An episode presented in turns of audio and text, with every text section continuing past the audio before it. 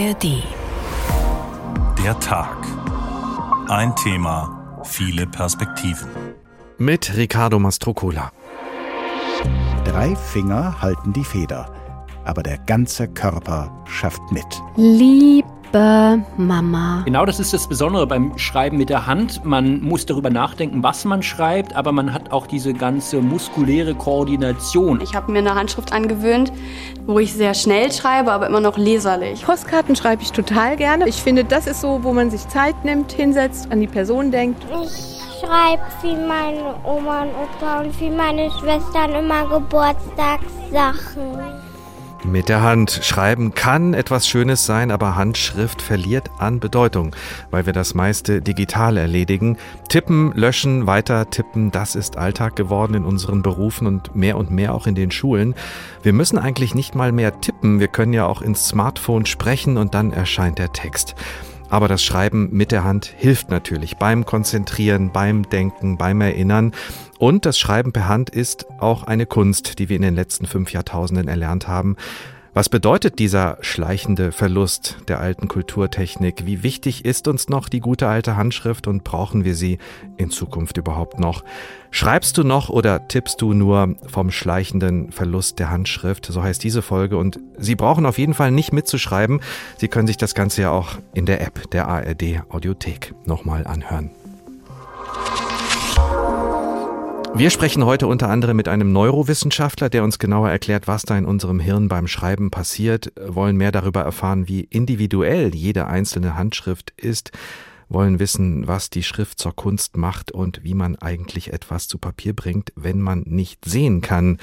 Zuerst gehen wir aber in die Schule. Da fängt nämlich alles an. Was schreiben wir oben in die erste Reihe? Natürlich, Anna? Schwimmbad. Da schreiben wir hin Schwimmbad. Gut, und dann dürft ihr euch mal durcharbeiten. Schreibunterricht in der 1b der Stellbergschule in Homberg-Efze. Lea Marie Töpfer ist mit den Kindern im Schwimmbad.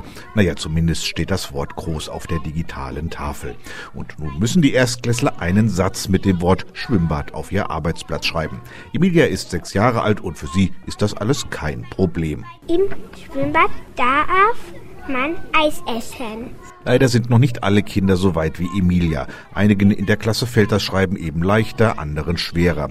Auch weil sie von zu Hause unterschiedliche Voraussetzungen mitbringen, weiß Schulleiterin Birgit Kieburg. Wir haben Kinder, die können lesen und schreiben, wenn die herkommen. Die haben eine gute Motorik, die kommen da prima klar. Wir haben Kinder, die kommen her, die sprechen kein Wort Deutsch. Wir haben Kinder, die sind verhaltensauffällig und dieser Spagat, das ist das Problem. Lea Maria Töpfer ist hier gefordert, jedes Kind nach seinem Leistungsstand im Lesen und Schreiben zu fördern und Erfolgserlebnisse zu schaffen. Wir passen unsere Methoden an, wir bieten den Kindern Zugänge für alle Sinne, um jedem Lerntyp auch irgendwie sein Plätzchen finden zu lassen und Erfolg im Schreiben und Lesen lernen zu haben. Beim Schreiben und Lesen lernen seien da aber auch die Eltern in der Verantwortung und das auch mal ohne Smartphones oder PC. Natürlich wünschen wir Lehrer uns, dass die Eltern trotzdem mit den Kindern Bücher lesen, dass die Kinder vorgelesen bekommen, selber auch den Zugang zur Schrift zu Hause haben und zwar nicht nur digital. Denn wenn daheim nicht gelesen oder geschrieben wird, haben die Kinder oft große Probleme.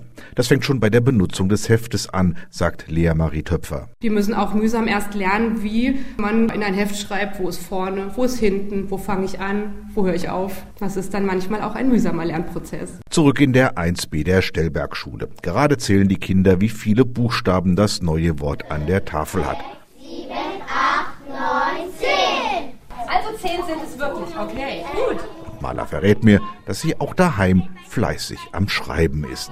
Ich schreibe wie meine Oma und Opa und wie meine Schwestern immer Geburtstagssachen. Genau so soll es sein, sagt Schulleiterin Birgit Kieburg. Denn Schreiben und Schrift sind wichtig fürs ganze Leben. Ich möchte eine Grußkarte schreiben oder ich möchte einen Liebesbrief schreiben und der soll nicht gedruckt und fertig äh, ausgedruckt sein. Also ich denke, diese persönliche Note, diese persönliche Handschrift bedeutet ja auch was. Und die Kinder brauchen auch dieses, meine Hand schreibt das Wort mit einem Stift und dass man selbst schreiben kann und sich nicht nur auf diese Medien verlassen kann. Wobei Birgit Kieburg auch betont, individuell ist wichtig und das muss nicht immer unbedingt formvollendet sein. Sie muss leserlich und individuell schön für das Kind und passend sein. Diese geformte Schreibschrift, da denke ich manchmal, okay, da investieren wir in ein System, was eigentlich ausgestorben ist. Zu Gast in der 1b. Rainer Janke war für uns in einer ersten Klasse und hat nachgefragt, wie gut das Schreiben mit der Hand klappt am Ende des ersten Schuljahres. Stefan Wesselmann kennt sich auch bestens mit dem Thema aus. Er ist nämlich Leiter der Trinkbornschule in Rödermark, Südhessen, einer der größten Grundschulen in unserem Bundesland mit über 600 Kindern und er ist noch dazu auch Landesvorsitzender des VBE, also des Verbandes Bildung und Erziehung in Hessen. Guten Tag. Hallo, guten Tag, Herr Mastrokohle. Haben Sie sich den Termin mit uns aufgeschrieben heute in ein Notizbuch oder irgendwo reingetippt? Ach, verdammt ertappt. Natürlich in den digitalen Kalender getippt. Aber Sie haben das Schreiben per Hand äh, mit Sicherheit, äh, zumal als Deutschlehrer, auch gut drauf. Wie gut lernen Kinder das Schreiben heute? Ist das, was wir eben gehört haben, auch typisch für andere Schulen? Ja, absolut. Also das, was ich gehört habe, ist genau das, gerade aus der Praxis, äh, was ich auch von Kolleginnen und Kollegen höre, Land auf, Land ab. Also die Unterschiede mit äh, die, die Voraussetzungen, mit denen die Kinder in die Schule kommen. Äh, da ist die Schere in den letzten Jahren sehr, sehr weit auseinandergegangen und äh, dementsprechend ist es dann natürlich auch schwierig, zu einer flüssigen und möglichst unverkrampften Handschrift zu kommen, egal ob sie nachher einen schönen Schriftpreis gewinnt oder ob sie einfach zweckmäßig ist. Wir haben auch eben gehört, das sei ein hausgemachtes Problem, zumindest zum Teil, also hausgemacht wörtlich genommen. Die Schuld liegt da, wenn man sich das so anhört, vor allem bei den Eltern. Ist das so einfach? Naja, wir müssen schon konstatieren, dass in vielen Bereichen äh, in den letzten Jahren Schule wesentlich mehr Aufgaben übernehmen muss, äh, die eigentlich früher äh, traditionell im Elternhaus passiert sind. Das trifft natürlich nicht auf alle Familien zu, um Gottes Willen, aber es ist ähm, eben diese große Bandbreite, von der ich da gerade schon sprach. Und immer mehr wird in die Schule verlagert, was eigentlich früher so im, im Elternhaus erledigt wurde. Und von daher ähm, ist das schon ein Struktur strukturelles Problem, äh, weil Schule als Reparaturbetrieb äh, aller Themen, die wir, in der, in, die wir so in der Gesellschaft haben, äh, in immer der gleichen Stundenzahl mit immer unterschiedlicheren Lernvoraussetzungen, das kann nicht mhm. funktionieren. Was bedeutet das für die weitere Entwicklung der Kinder, wenn viele so viel Schwierigkeiten haben mit dem Schreiben? Naja, wir haben ja schon gehört, also Schreiben ist zum einen eine Kulturtechnik, da geht es aber jetzt nicht nur darum, irgendwie Traditionen in die Zukunft äh, zu tragen, sondern da geht es ja wirklich auch darum, habe gehört, dass ja auch ein Neurowissenschaftler noch in der Sendung ist, dass das natürlich auch die kognitiven Fähigkeiten anregt, wenn ich erstmal äh, einen Text wahrnehmen muss, wenn ich ihn verarbeiten muss, äh, um ihn dann in Bewegungen umzusetzen, wo viele, wofür viele äh, Muskeln mhm. und äh, Gelenke zuständig sind. Also es fördert ja insgesamt. Äh, und zum anderen ist es natürlich auch Schreiben, ähm, ist ein kreativer Prozess. Prozess. Es entsteht ein Text, auch das haben wir gerade schon in, in Interviews gehört. Und von daher ähm, ist und bleibt das natürlich auch eine wichtige Arbeitsstelle, die wir haben. Heißt aber auch, dass Kinder, die das so nicht mehr, ähm, nicht mehr so gut äh, hinbekommen, da auch ganz klar Nachteile beim schulischen Lernen insgesamt haben und eben halt nicht nur im Fach Deutsch. Wir haben da am Ende des Beitrags auch eine deutliche Kritik gehört ähm, von der Lehrerin am Ende ganz zum Schluss von der geformten Schreibschrift äh, hat sie gesprochen, ein System, das eigentlich ausgestorben sei, dass die Kinder lernen würden. Ist das ein veraltetes Schriftsystem, das die Kinder da lernen müssen? Ja, sie müssen, das kann ich jetzt in der Tat sagen, weil das äh, hessische Kultusministerium, äh, ich weiß jetzt gar nicht, wie lange es her ist, vor ungefähr zwei Jahren oder so, verordnet hat quasi, äh, dass auf jeden Fall eine verbundene Schrift, also eine Schreibschrift verbindlich in der Grundschule zu lernen ist. Dass also solche Dinge wie, äh, die wir vorher hatten, eine Grundschrift, die also erstmal äh, eine äh, Druckschrift ist, die dann so mit einigen Verbindungen eben halt verbunden wurde, dass ganz klar gesagt wurde, nein, das reicht nicht, es muss die vereinfachte Ausgangsschrift Ausgangsschrift oder die Schulausgangsschrift sein. Also da haben wir eine ganz klare Aufgabe an die Schulen bekommen. Mhm. Wobei man das ja offenbar auch anders lösen kann und auch in anderen Bundesländern oder Ländern anders löst. Wir haben ja regelmäßig Kontakt zu unseren Hörerinnen und Hörern und in der Vorbereitung für diese Sendung hat uns die Frage von Robert Hoffmann erreicht. Er will wissen, welche Form des Schreibens die beste ist fürs Lernen, weil es ja auch unterschiedliche Schriften und auch Lerntypen gibt. Und er fragt, ob das Kultusministerium da auf dem neuesten Stand sei oder ob man da in Hessen hinterherhinkt. da sollten wir besser beim hessischen Kultusministerium nachfragen. Ähm, es, es soll ja eigentlich Mittel zum Zweck sein. Es äh, ist ja nicht so angedacht, Sie lernen diese Schreibschrift und müssen die dann die ganze Zeit bis äh, zum, bis Sie die Schule verlassen, egal jetzt mit welchem äh, Abschluss, dann durch, durchgängig benutzen, sondern es geht darum, dass Sie eine individuelle Handschrift entwickeln sollen. Und da soll halt der Ausgangspunkt eine verbundene Handschrift sein. Da streiten sich sicherlich die Gelehrten drüber, auch wenn sie da äh, in die Lehrerzimmer reinfragen, äh, gibt es da unterschiedliche Meinungen dazu und jetzt haben wir halt das verordnet bekommen. Ich äh, höre da äh, heraus, dass Sie da auch nicht ganz mh, sicher sind, in welche Richtung Sie tendieren. Haben Sie da eine klare Meinung zu? Mm, ja, meine, meine persönliche Meinung ist schon die äh, der verbundenen Schrift, mhm. also wirklich der Schreibschrift. Ähm, aber also jetzt unser Verband, äh, Sie haben mich ja auch als Landesverbandsvorsitzender VB Hessen angesprochen, wir haben dazu tatsächlich keine, äh, sozusagen keine Beschlussfassung, dass wir sagen, wir fordern das eine oder das andere, sondern das ist wirklich, ähm, ja, auch unter Pädagoginnen und Pädagogen ein viel diskutiertes mhm. Thema. Was geht uns denn aus Ihrer Sicht verloren, wenn wir immer weniger mit der Hand schreiben? Was sagen Sie als Schulleiter dazu? Naja, ganz viel Individualität auf jeden Fall. Äh, wir haben es gerade gehört, es macht natürlich einen ganz anderen Unterschied, ob ich jemanden äh, eine WhatsApp zum Geburtstag schicke und dann ein Tippchen, Textchen eintippe oder ob ich mich hinsetze und irgendwie ein Kärtchen schreibe und mir dann vielleicht auch noch ähm, bei der Schrift ein bisschen Mühe gebe. Also das, das ist schon ein, ein wichtiger Punkt und natürlich die anderen Punkte, die ich ja schon angesprochen habe, äh, die, die, die Chancen, die man bei der Handschrift hat, um eben halt auch die kognitiven Fähigkeiten insgesamt zu stärken stärken und darauf äh, eben halt, das zahlt ja auf, auf andere Lernprozesse auch ein, das geht dann halt damit auch ein Stück verloren. Wir vertiefen das jetzt weiter. Stefan Wesselmann, vielen Dank, Schulleiter der Trinkborn-Schule in Rödermark und Vorsitzender des VBE Hessen, des Verbandes Bildung und Erziehung. Danke, dass Sie Zeit für uns hatten. Sehr gerne und noch eine erfolgreiche Sendung. Danke. Schreibst du noch oder tippst du nur vom schleichenden Verlust der Handschrift? Der Tag ein Thema, viele Perspektiven. Und wir schreiben die Sendung weiter. Das Schreiben per Hand ist nicht nur wichtig für unsere geistige Entwicklung, es fördert auch die Kreativität, haben wir gerade gehört. Darum geht es auch der Stiftung Handschrift in Wiesbaden. Und jetzt Ende Mai war wieder Wettbewerb und viele Kinder und Jugendliche der sechsten und siebten Klassen haben ihrer Fantasie freien Lauf gelassen beim Schreiben mit Stift und Papier. Ich habe mir eine Handschrift angewöhnt, wo ich sehr schnell schreibe, aber immer noch leserlich. Ich kann sie lesen, andere können sie lesen. Sagt Lilith. Das ist nicht bei allen so. Zwei Drittel der Jungs und ein Drittel der Mädchen können am Ende der Grundschule nicht flüssig mitschreiben, heißt es bei der Stiftung Handschrift.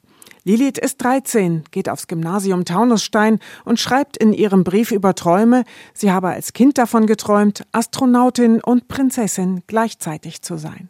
Doch diese fantasievollen Träume werden den meisten Kindern ausgeredet. Sie seien unrealistisch und würden sich nie erfüllen. Das finde ich nicht gut. Kinder müssen ihre eigenen Erfahrungen machen. Lilith konnte zu Hause träumen. Sie kritisiert die Gesellschaft. Es wird den Kindern abtrainiert. Sie sollen alle mal einen Bürojob, ein Haus, ein oder zwei Kinder und ein scheinbar normales Leben führen.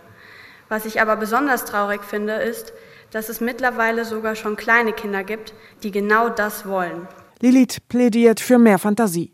Auch Marlene aus Wiesbaden schreibt von ihren Träumen, von fernen Welten voll Magie, von Backsteinen, die zu Haien werden und in einer Schlammbrühe um sie herumschwimmen, von Monstern mit unzählbaren Beinen und noch mehr Augen.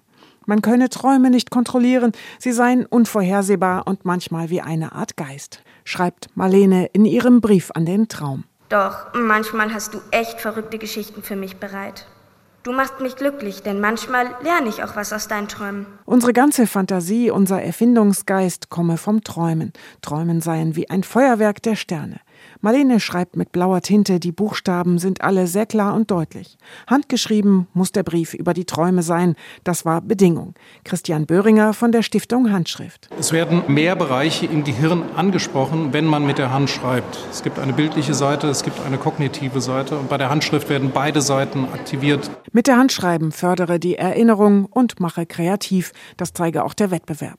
Das Training fehlt, meint Lehrerin Rita Schulz aus Taunusstein. Man merkt das, wenn mal längere Texte geschrieben werden sollen, auch wenn was von der Tafel abgeschrieben werden soll.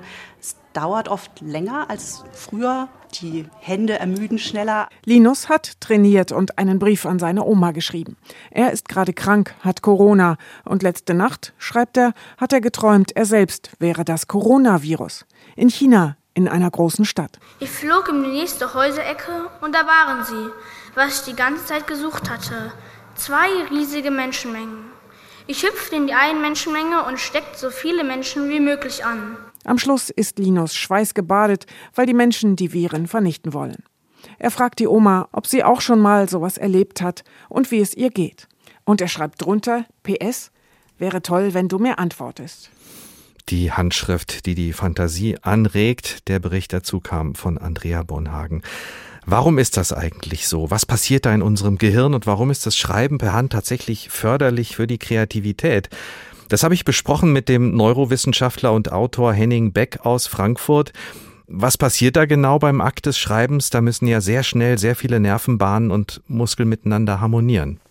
Genau das ist das Besondere beim Schreiben mit der Hand. Man muss darüber nachdenken, was man schreibt, aber man hat auch diese ganze muskuläre Koordination. Also das Wort wird tatsächlich im Gehirn von Arealen verarbeitet, die auch für Bewegung zuständig sind. Und da sieht man schon, das Wort ist nicht irgendwie ein paar Buchstaben aneinandergereiht, sondern es ist ein Gesamtkunstwerk im Gehirn dann geworden. Ein Gesamtkunstwerk, das heißt, das gedachte Wort wird sozusagen zu einer ganz spezifischen Bewegung mit der Hand und dem Arm. Da wird was umgewandelt. Und genau dieses Aktivitätsmuster, also die Regionen, die auch unsere Bewegung steuern, müssen sich synchronisieren mit den Regionen, die jetzt die Wortbedeutung erkennen, mit den Regionen, die auch das Wort lesen. Ähm, sprich, es ist nicht irgendwo abgespeichert, sondern es ist die Art und Weise, wie dann verschiedene Regionen, eben motorische Areale, also Bewegungsareale oder Regionen für, für die Wortbedeutung, das muss dann alles zusammenspielen und damit wird das Schreiben eben mehr als nur das, das prinzipielle Ablegen eines Wortes im Gehirn.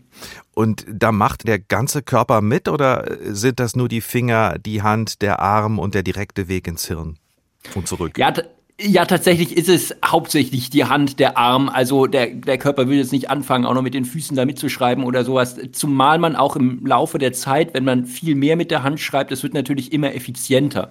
Also am Anfang, wenn du sechs Jahre alt bist und musst da das Schreiben lernen, das ist noch sehr aufwendig. Man merkt auch, das Gehirn ist da sehr aktiv. Und je mehr du das machst, desto weniger Areale brauchst du letztendlich dafür, weil es immer effizienter, immer energiesparender im Gehirn verarbeitet wird. Es wäre ja auch schlimm, wenn wir da jedes Mal groß nachdenken müssten. Wo liegen denn jetzt neurologisch gesehen die Unterschiede zwischen dem äh, Schreiben mit der Hand und dem Tippen auf eine Computertastatur? Wenn ich mit der Hand mitschreibe, dann habe ich für jeden Buchstaben ein eigenes Aktivitätsmuster im Gehirn. Die Bewegungsareale sind ja bei einem A anders aktiviert als bei einem M. So, und wenn ich tippe, ist das nicht der Fall. Also ich kann ja auch vor einen, eine Taste mit einem M tippen oder mit einem X oder mit einem A und die Tippbewegung ist mehr oder weniger gleich. Die Finger tippen ein bisschen woanders hin, aber die Bewegung an sich ist quasi identisch. Das heißt, wenn ich jetzt ein Wort tippe, dann ist dieses Bewegungsmuster kaum anders, als wenn ich ein anderes Wort tippe. Also ob ich jetzt Oma tippe oder Opa tippe, das ist für das, das ist für das Gehirn quasi identisch. So, und wenn ich jetzt das Ganze aufschreibe, dann ist es was anderes, weil die Buchstaben anders sind und das ganze Wort wird in seiner ganzen Verarbeitung, in seiner ganzen Komposition im Kopf anders kodiert. Und hier sieht man schon, das Tippen an sich ist dann weniger aktivierend für das Gehirn, als wenn ich mit der Hand schreibe. Und das wirkt sich höchstwahrscheinlich ja auch aufs Lernen aus. Oder wenn ich mir Dinge merken will, auch im Berufsleben, wäre dann das Schreiben immer die bessere Variante? Also das Schreiben mit der Hand? Tatsächlich ist es so, dass sich Menschen mit der Hand geschriebenes besser behalten als das, was sie mitgetippt haben. Ein Grund ist tatsächlich, dass sich die, die Sachen, die ich jetzt aufschreibe, im Gehirn anders verarbeite, als wenn ich sie mittippe. Also jedes Wort hat ein anderes Aktivitätsmuster im Gehirn. Sprich, das Gehirn ist einfach auch aktiver, als wenn ich nur tippe. Zum Zweiten ist es auch so, ich kann meistens gar nicht so schnell mit der Hand mitschreiben, wie ich mittippen kann oder wie, die, wie ich höre. Also wenn man jetzt versucht, mein Gespräch hier mitzuschreiben und man versucht, das mit der Hand zu machen, dann kommt man nicht so schnell mit. Man muss sich also überlegen, was ist wichtig, was ist unwichtig, was sind so die wichtigsten Wörter, die der Henning Beck gesagt hat. Und zum Schluss hat man sich dann so, eine, so einen Notizzettel gemacht mit den wichtigsten Ideen. Man hat aber schon mitgedacht. Wohingegen, wenn ich jetzt mittippe, dann versucht man so schnell wie möglich alles in die Tastatur reinzuhauen, dann denkt man nicht so viel mit, sondern konzentriert sich mehr auf das Schreiben. Und das führt dazu, dass so ein Mitschreiben mit der Hand in der Regel, obwohl es weniger aufgeschrieben wird, man sich in der Regel mehr behalten kann. Also ich habe jetzt nicht mitgeschrieben, aber immerhin ein bisschen mitgedacht. Am Computer bin ich natürlich viel schneller andererseits, wenn ich einen Text verfassen will und dann mal schnell korrigieren oder Inhalte verschieben will. Das ist ja dann wiederum ein Vorteil. Das ist ein Vorteil, vor allem wenn ich das dann später irgendwo speichern will oder irgendwo hinschicken will, wenn es um die reine Informationsverarbeitung und Weiterleitung geht. Also ich, ich mache mir eine Notiz und die schicke ich dann irgendeinem Kollegen oder sowas, keine Frage. Aber beim Lernen geht es gar nicht so sehr um Schnelligkeit. Beim Lernen geht es um Nachhaltigkeit. Mhm. Also was schnell ins Gehirn reingeht, kann auch schnell wieder rausgehen.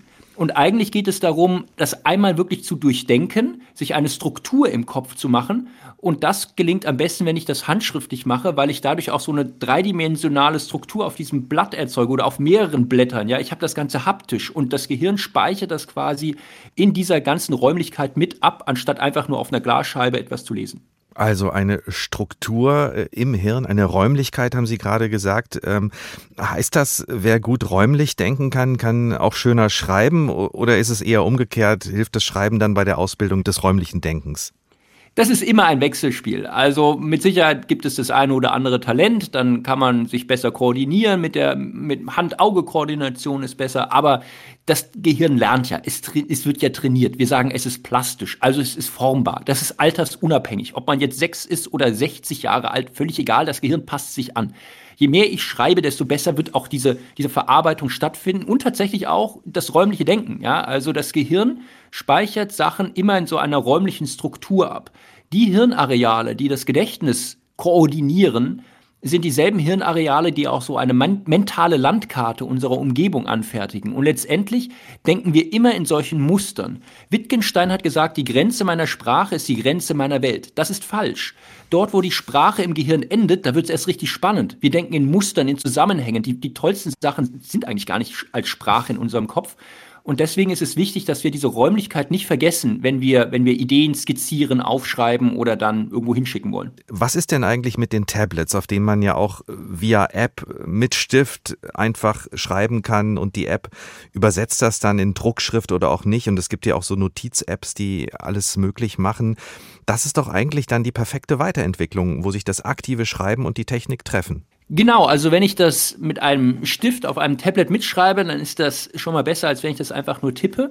Ähm, und das hat auch durchaus Vorteile, ja. Ich kann das ja medial ganz anders aufbereiten, ja. Ich kann das ja irgendwo abspeichern, ich kann es irgendwo hinschicken, ich kann ein Video einbinden oder ein Bild dazustellen oder so. Ähm, tatsächlich ist es dennoch eine Glasscheibe, auf die ich schreibe. Und auf der wische ich hin und her. Und die Glasscheibe an sich ändert sich nicht.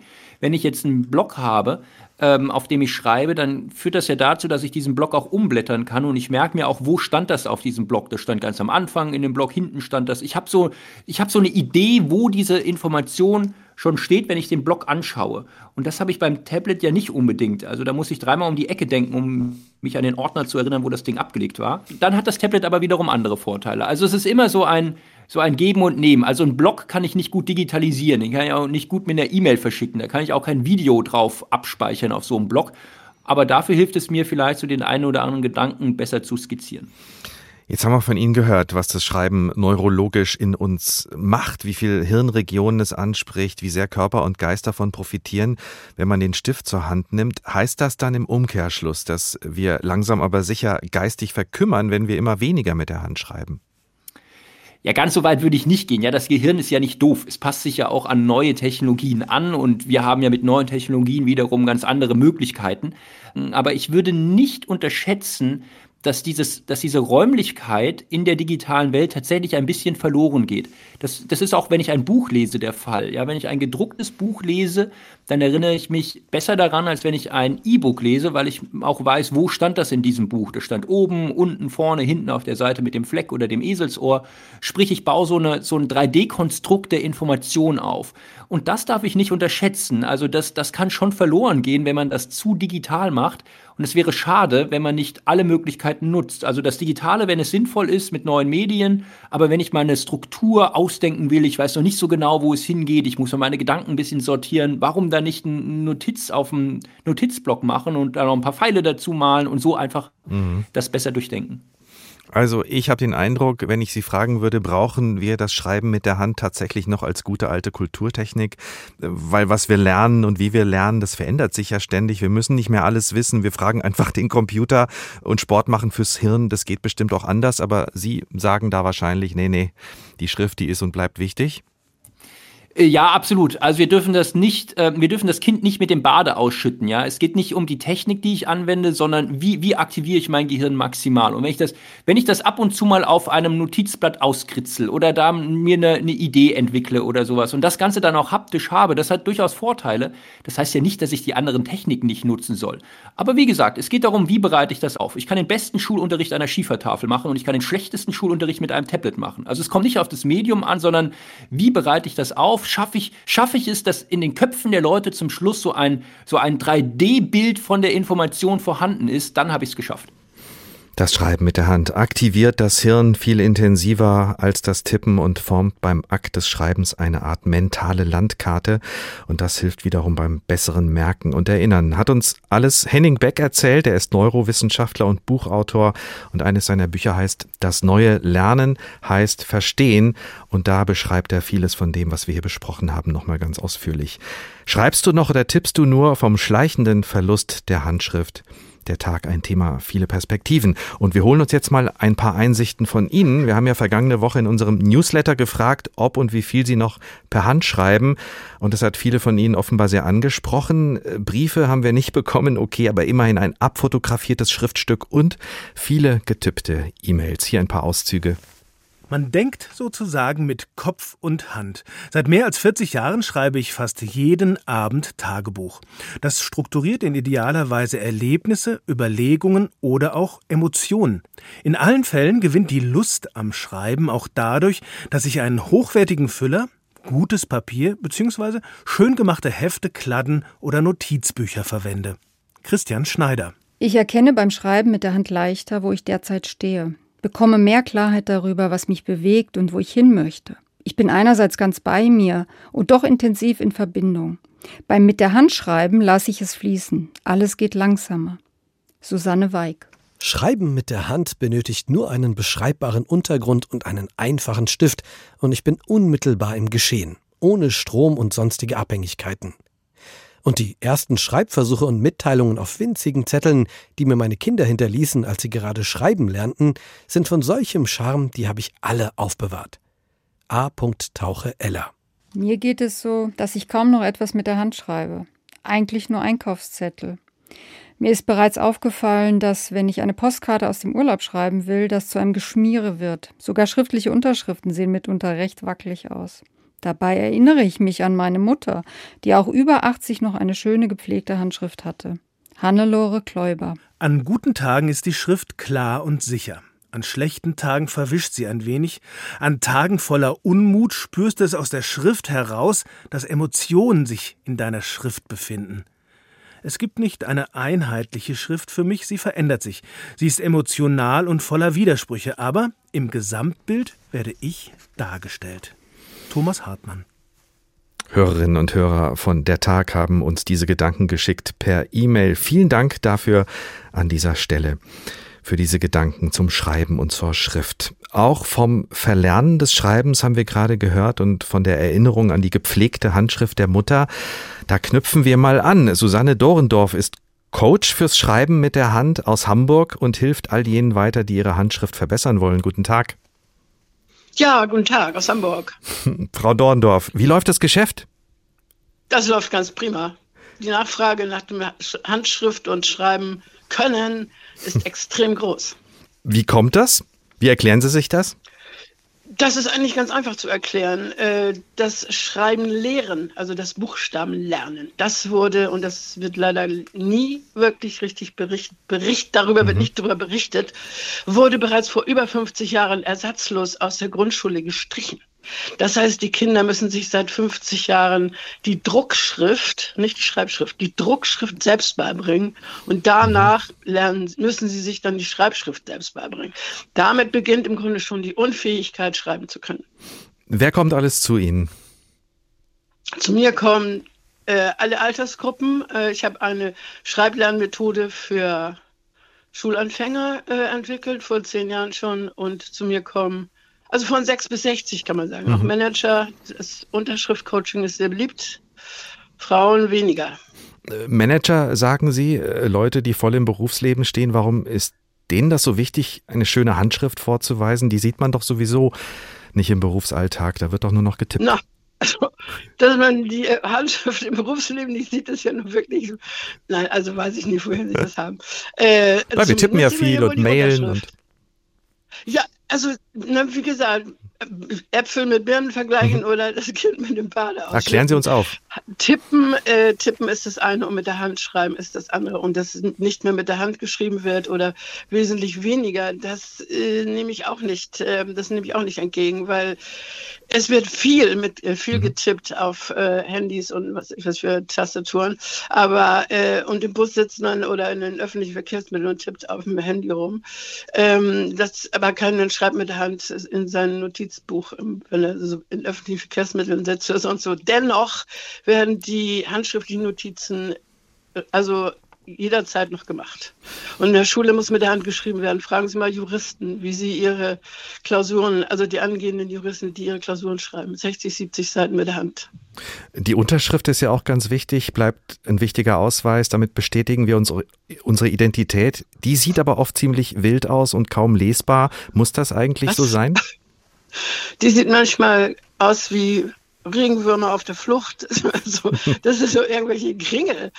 Äh, nein, nein, und das ist, das ist schon, äh, weil die Jungs halt, ab, ab, hauptsächlich sind es eben halt natürlich Männer, die dann kommen, weil, obwohl es ich festgestellt habe, ich mache das jetzt schon seit über zehn Jahren, dass die Männer die besseren Schreiber wären, würde man es ihnen als Jungs schon richtig erklären. Mädchen können gar nicht so gut schreiben. Jungs das ist ja sind wesentlich besser. Ja. Das übliche Bild, was man so hat, ist ja, dass ja, äh, Männer oft die Sauklaue haben und Frauen die Schönschrift. Naja, da hören Sie es ja schon. Ne? Also mhm. äh, Ihnen hat man wahrscheinlich als Junge auch schon gesagt, du hast ja nur eine Sauklaue. Und sowas sagt man immer nur den Jungs, nie den Mädchen. Die Mädchen werden äh, von vornherein schon mal in Glaubenssätze. Ne? Die Mädchen mhm. werden in dem Glauben bestärkt, dass sie gut schreiben können. Und den Jungs wird unter, untergejubelt, dass sie es nicht können. Und dann glauben sie es natürlich auch. Und dann sprechen sie ihre Handschrift aus, äh, wenn sie Management, Führungskräfte da stehen und sagen, oh, ich schreibe immer noch für 15 dann, ja, wer will denn das sehen? Also es geht ja nicht darum, dass es ein anderer sieht, sondern er selbst. Ich sehe schon, Sie sind, Sie sind auch Psychologin in Ihrem Beruf oder müssen das vielleicht sein. Klar. Heute geht es um den schleichenden Verlust der Handschrift und was das in verschiedenen Bereichen für mhm. Folgen hat. Jetzt sind wir mit Ihnen vor allem im beruflichen Alltag. Haben Sie das Gefühl, dass die Lust am Schreiben mit der Hand kehrt zurück oder versuchen Sie in Ihrem Job einfach nur zu retten, was noch zu retten ist? Also ich finde, die, das ist suggestiv, was Sie jetzt hier gerade fragen. Es ist keineswegs so. Es ist definitiv keineswegs so, dass weniger geschrieben wird. Es wird viel mehr getippt, aber es wird nicht weniger mit der Hand geschrieben. So, also äh, da gehe ich gar nicht mit. Also und äh, dass ich als Handschriftcoach, Handschrift- und Unterschriftcoach tätig bin und sehr erfolgreich, äh, das liegt einfach daran, dass wir, glaube ich, so im Laufe der Zeit durch die Technolog Technologien überall ähm, eine Sehnsucht nach Menschlichkeit, Ehrlichkeit, Handwerk, Natürlichkeit haben. Und dazu gehört natürlich auch das Schreiben mit der Hand und das ist ein Handwerk.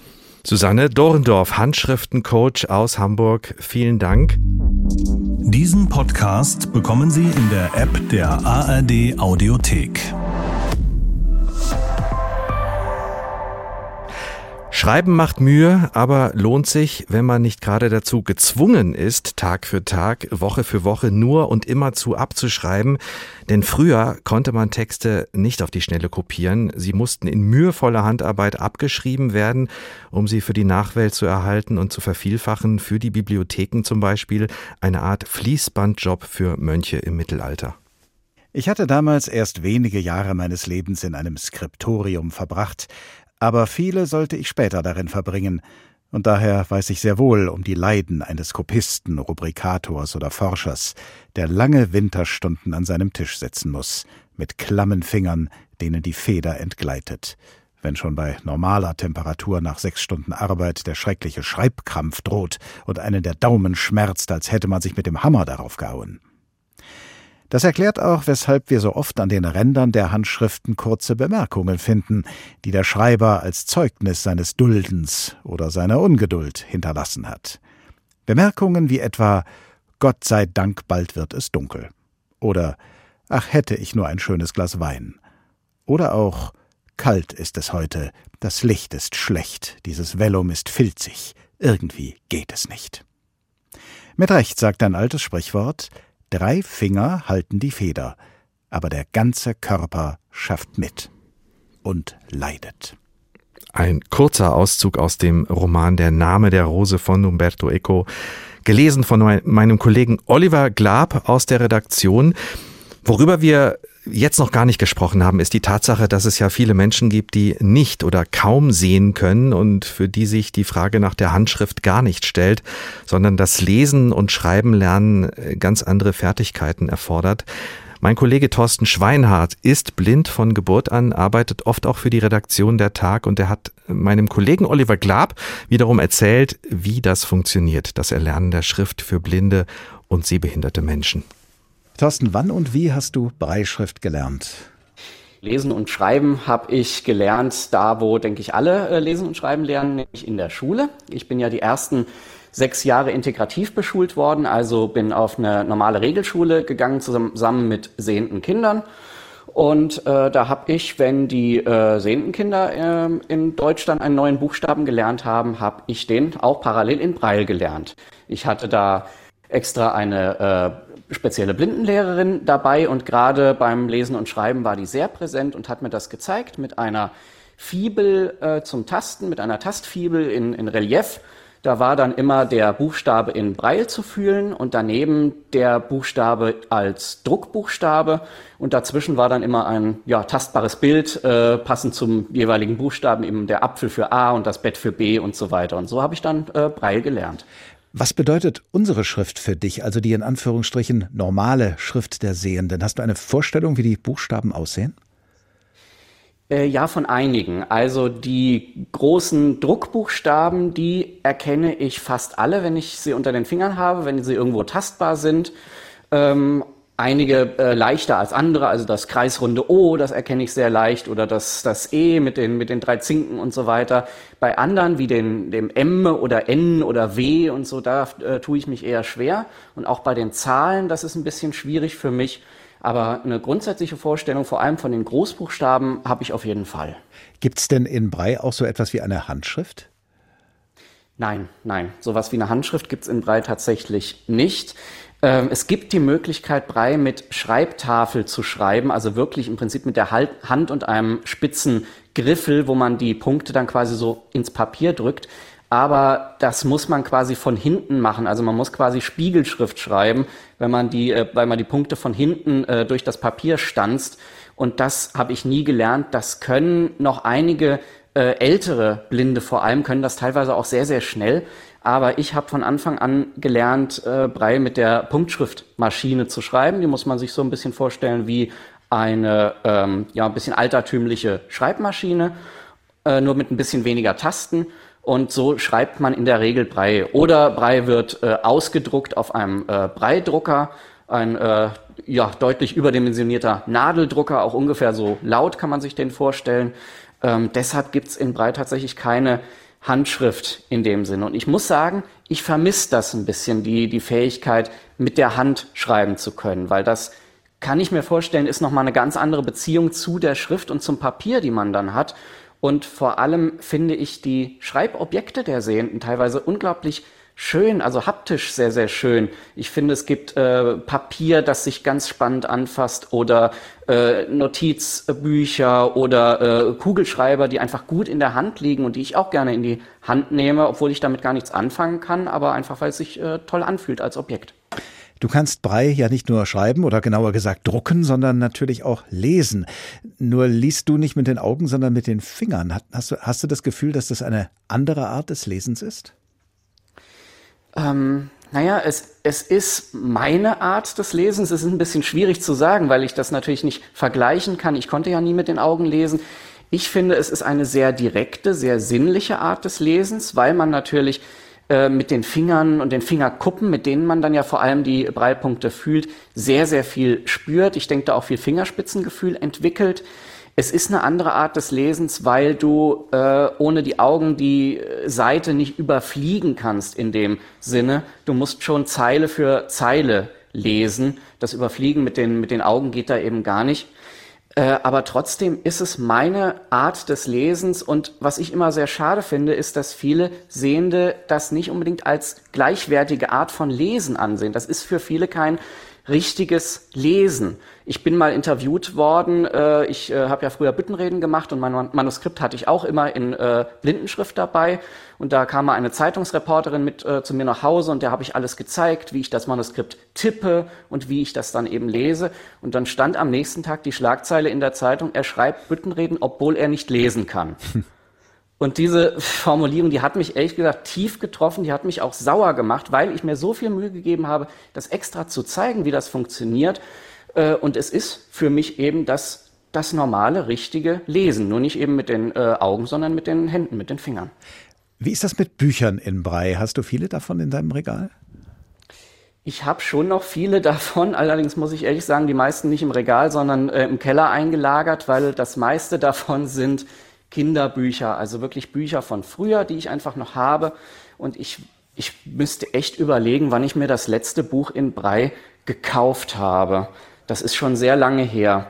Und das liegt einfach daran, dass es inzwischen, ja, ich sag mal, bequemere Arten zu lesen gibt, weil äh, Breibücher, muss man sich ja vorstellen, die sind deutlich größer als äh, ja, normale Bücher, Bücher in Schwarzschrift. Schwarzschrift, das ist so der Begriff äh, der, der Blinden für die normale äh, Druckschrift. Und äh, ja, Breibücher sind deutlich dicker, sie sind größer, sind unhandlicher, sie sind auch unschöner. Die meisten haben eher so eine, so eine Ringbuch, so eine Ordneroptik. Damit ist es nicht schön bequem im Bett zu lesen oder so. Ja, sie sind natürlich auch teurer. Teurer in der Herstellung, teurer in der Anschaffung, nehmen viel mehr Platz weg. Also der, der ganze Harry Potter oder was oder eine ganze Bibel, da hast du gleich einen Raum voll oder ganze Regale voll mit, mit den Büchern. Ähm, und deshalb ja, lesen auch immer weniger Leute Brei-Bücher, weil es gibt inzwischen E-Books, die wir nutzen können. Es gibt Hörbücher, es gibt die Möglichkeit, auch auf dem Computer Braille zu lesen mit einer Braillezeile, einem Braille-Display. Und das ist viel, ja, viel bequemer, viel praktischer, äh, weil eben digital. In dieser Ausgabe von Der Tag, ein Thema viele Perspektiven, fragen wir ja, ob das Schreiben mit der Hand allmählich verschwindet, ob es durch das Tippen in digitalen Schreibmedien verdrängt und damit vielleicht überflüssig wird. Wie nimmst du das bei der Beischrift wahr?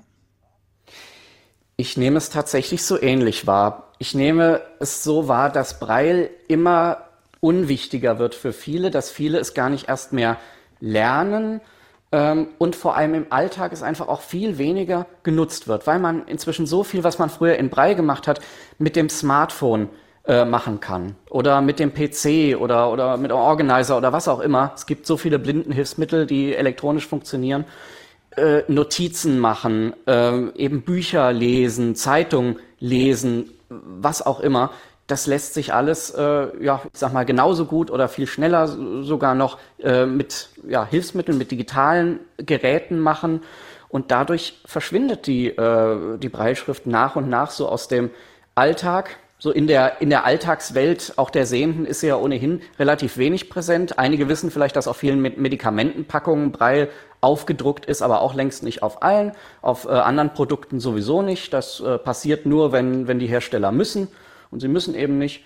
Äh, und deshalb wird Brei nach und nach so ein bisschen an den Rand gedrängt, äh, wird, wird altmodisch und es gibt sogar Blinde, die, die ganz offen sagen, nee, Brei, was brauche ich das nicht? Die, die, die Schrift, die hat sich doch überlebt. Und das finde ich unglaublich schlimm, weil ich finde, es ist unglaublich kostbar, dass es da eine Schrift gibt, die wir lernen können, die wir lernen dürfen, das war auch nicht immer selbstverständlich, und die wir ja, mit der wir schreiben und lesen können, ohne dass wir da irgendein Gerät, ein Akku, Energie, sonst was brauchen. Wie soll es denn deiner Meinung nach weitergehen mit der Beischrift in einer Welt, in der Blinde eben viele durch die digitalen in dem eben Blinde durch die digitalen Medien viele akustische Hilfen haben beim Lesen. Gibt es Bereiche, in denen du dir im Alltag mehr Beipunkte wünschen würdest? Ja, also wenn ich es mir wirklich wünschen und aussuchen könnte, dann würde ich mir in allen alltäglichen Bereichen viel mehr Breilschrift ganz selbstverständlich wünschen. Ich sag mal, äh, Breilbeschriftungen auf äh, allen möglichen Produkten, auf allen möglichen Packungen, nicht nur auf Medikamenten, sondern auch auf Kosmetika, auf äh, Lebensmitteln, überall, wo es sich irgendwie machen lässt. Warum denn nicht? Es frisst doch kein Brot. Es macht es viel äh, einfacher, die, die äh, Dinge auseinanderzuhalten. Äh, und dann natürlich auch Breibeschriftungen auf Türschildern, auf, auf Klingelknöpfen, überall. Das wäre ganz, ganz toll. In Fahrstühlen sowieso. Auch ein Fahrstuhl, der spricht, nützt mir nichts, wenn ich nicht weiß, welche Taste in welches Stockwerk führt. Ähm, und ja, auch, dass man zum Beispiel Dokumente bei Behörden, Beschreiben von Behörden in Breil bekommen würde. Das, ich weiß, das ist sehr illusorisch, aber das wäre einfach toll. Das äh, würde mir das Leben schon leichter machen. Meine beiden Kollegen Thorsten Schweinhardt und Oliver Glab haben miteinander gesprochen über das Erlernen der Schrift und das Lesen und Schreiben mit den Fingern, wenn man nicht mit den Augen sehen kann. Schreibst du noch oder tippst du nur vom schleichenden Verlust der Handschrift? So heißt die Sendung heute. Und wir beschäftigen uns jetzt nochmal ähm, mit der Schrift als Kunstform als Kunstwerk. Und da gibt es in Offenbach ein kleines, aber sehr feines Museum, in dem man sich solche Schriften anschauen kann. Das Klingspor-Museum für moderne und zeitgenössische Buch- und Schriftkunst. Und das wollen wir Ihnen nochmal genauer vorstellen. Dorothee Ader ist die Leiterin des Museums und ich habe sie gefragt, was denn eigentlich der Unterschied ist zwischen der handgeschriebenen Schönschrift und der Kalligraphie. Wenn ich jetzt von schönem Schreiben äh, oder über schönes Schreiben nachdenke, dann denke ich wahrscheinlich in allererster Linie über leserliches Schreiben nach. Also der lesende Mensch, die lesende Person ist damit gedacht. Und bei Kalligraphie ähm, spielt auch die schreibende Person eine ganz, ganz große Rolle. Wenn man sich überlegt, äh, ein Buchstabe oder Schrift ist ja am Ende eine Zusammenstellung von Linien, die auf eine bestimmte Weise kombiniert, zusammengefügt sind, sodass eine Bedeutung, ein Laut, ein Buchstabe entsteht und die Art und Weise, wie diese Linien geführt werden, sind sie groß, sind sie klein, sind sie raumgreifend, sind sie dick, sind sie dünn, auch die Materialität, auf der sie stattfinden, ist es Papier oder Stoff oder ein Blatt, all diese Dinge erlauben ja einen bestimmten bestimmten Gestaltungsspielraum. Das heißt, ich kann natürlich Schrift auch äh, sehr individuell, expressiv, äh, künstlerisch einsetzen. Und das ist eigentlich das, was in der Kalligrafie passiert. Das heißt, die schreibende Person, der Mensch, der diese Entscheidungen trifft, spielt dabei eine ganz, ganz große Rolle. Die Körperlichkeit auch mhm. von diesem Menschen. Das, das Schreiben als Aktivität, als Aktion etwas auf das Papier bringen. Ich stelle mir da immer den Künstler, die Künstlerin vor, die mit einer schönen großen Feder da ganz fein säuberlich ähm, Buchstaben ähm, verschnörkelt auf Papier bringt, aber ich glaube, das ist nur ein ganz kleiner Teil der Wahrheit, wenn man das künstlerisch betreibt. Das ist auf jeden Fall nur ein kleiner Teil der Wahrheit. Den gibt es natürlich, aber ähm, es gibt auch ganz, ganz experimentelle und expressive Art und Weisen, ähm, mit der Hand zu schreiben. Äh, man kann beispielsweise einen Besen benutzen oder irgendeinen ganz, ganz großen Pinsel. Man kann unheimlich raumgreifend schreiben und damit dann eben auch wirklich den ganzen Körper mitnehmen. Also ich kann natürlich mit der Hand kleinteilig schreiben.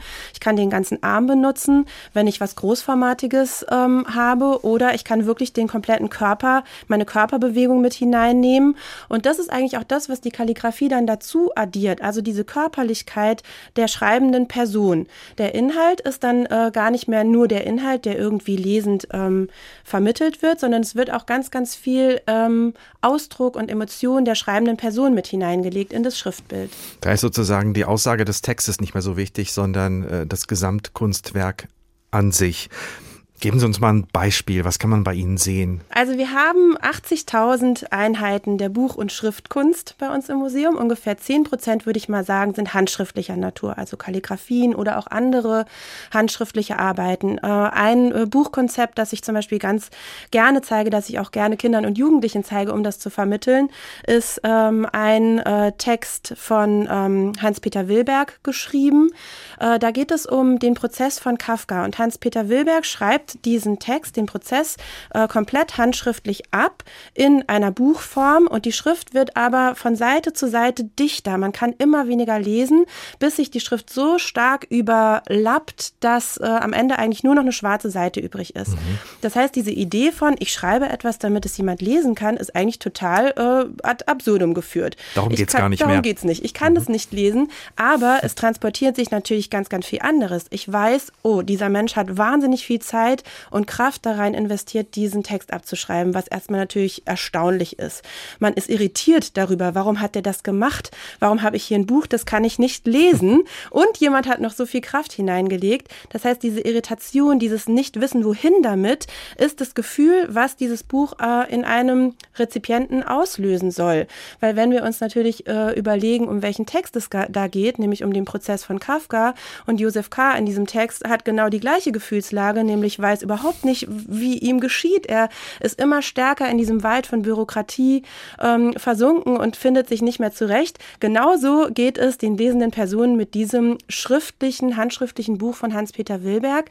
Äh, und das ist natürlich die künstlerische Idee, diese Emotion ähm, über ein Schriftkonzept zu vermitteln. Und das ist wahnsinnig eindrucksvoll, weil man eben auch diese Körperlichkeit von dem schreibenden Menschen dahinter weiß, diese Arbeit, wie sehr dem wahrscheinlich die Hand wehgetan hat. All diese Dinge, die kommen damit rein. Und das erzählen Sie den Besucherinnen und Besuchern wahrscheinlich auch, die bei Ihnen ins Museum kommen. Wie groß ist das öffentliche Interesse? Das ist ja auch nicht immer so einfach, die Menschen erst während der Pandemie und jetzt äh, in den, während dieser warmen Tage äh, ins Museum zu locken. Das stimmt. Buch- und Schriftkunst ist auch was, was sich natürlich nicht so ohne weiteres vermittelt. Das ist erklärungsbedürftig.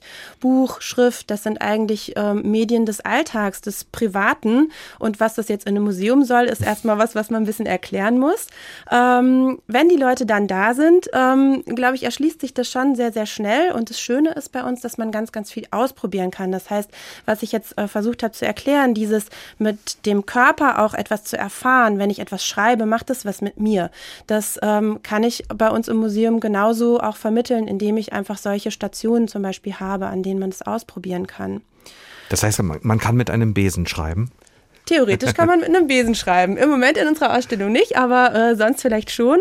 Jetzt im ähm, Juli eröffnen wir eine Ausstellung zum Thema Notizbuch, Tagebuch und Bullet Journaling. Da haben wir beispielsweise einen Open Call gestartet und Menschen eingeladen, uns ihre Tagebücher und Notizbücher, also auch handschriftliche Zeugnisse, zur Verfügung zu stellen, was ähm, auch ganz, ganz viele Leute erstaunlicherweise gemacht haben. Und ähm, auch da haben wir versucht, so den Motiven nachzuspüren in den Gesprächen mit den Leuten, warum sie das eigentlich äh, machen, warum sie diese handschriftlichen Medien führen.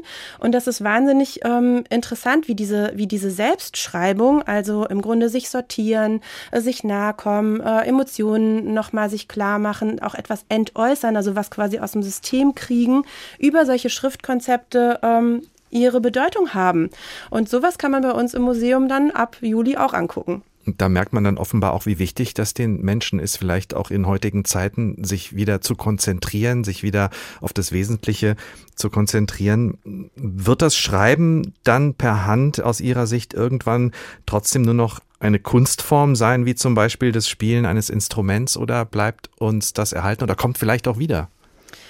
Ich glaube, dass uns das Schreiben äh, erhalten bleibt. Es wird wahrscheinlich äh, seine Materialität und vielleicht auch die Funktion verändern.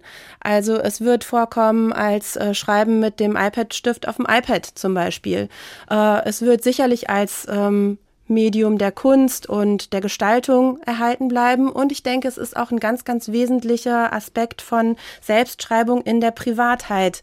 Vielleicht ist es nicht mehr so stark ähm, ein Kommunikationsmittel mit anderen, aber es ist ein Kommunikationsmittel mit einem selbst. Mhm. Und ich glaube, das bleibt erhalten. Und es bleibt auf jeden Fall ja auch bei Ihnen erhalten im Klingspor-Museum. Ja, das äh, auf jeden Fall. Dorothee Ader, Leiterin des Klingspor-Museums in Offenbach im Südflügel des Büsing Palais über die Schrift und Handschrift als Kunstwerk. Schreibst du noch oder tippst du nur vom schleichenden Verlust der Handschrift? Der Tag ein Thema viele Perspektiven. Falls Sie jetzt nicht mitgeschrieben haben sollten, gar nicht schlimm. Sie finden die Sendung natürlich wie immer auch in der App der ARD Audiothek zum Nachhören oder weiter teilen und empfehlen.